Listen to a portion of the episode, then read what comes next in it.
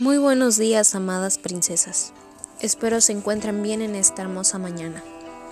Les habla una chica impresionada por su gracia y este es nuestro podcast del ministerio Impresionadas por su gracia.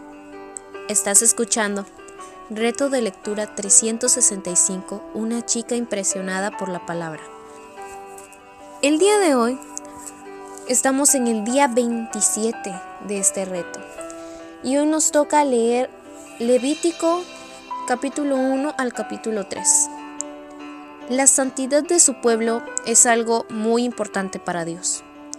Él es santo y por lo tanto aquellos que Él separa para sí mismo están llamados a ser santos. ¿Cómo puede ser esto posible a la luz que todos somos pecadores? Luego de transmitir los mandamientos y leyes, Ahora Moisés relata las instrucciones que el Señor le da acerca de qué hacer cuando los individuos o el pueblo fallaba en cumplir la ley. Dios no solo legisla, sino que también ofrece una solución al problema de la transgresión de esa ley. Él no solo define lo que es pecado, sino que también ofrece el cambio sino que también ofrece el camino para el perdón.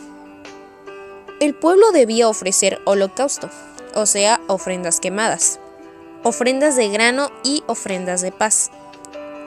Estas ofrendas eran necesarias como una forma de adorar a Dios, mantener cuentas cortas con Él, confesar pecados y mostrar gratitud. Estas tenían un olor grato a Dios.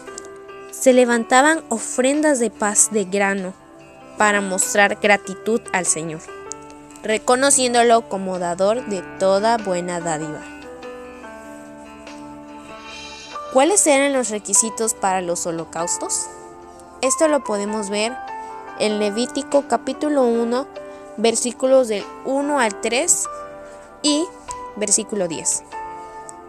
¿Qué te indica esto en cuanto al costo requerido para el sacrificio? Puedes ver más de esto en Romanos 12, del 1 al 2.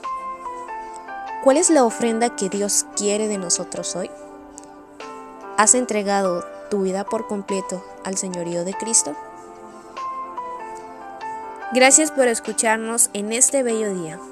Nuestra oración es que Cristo vive en tu corazón por la fe y que el amor sea la raíz y el fundamento de tu vida y que así puedas comprender cuán ancho, largo, alto y profundo es el amor de Cristo. Hasta luego.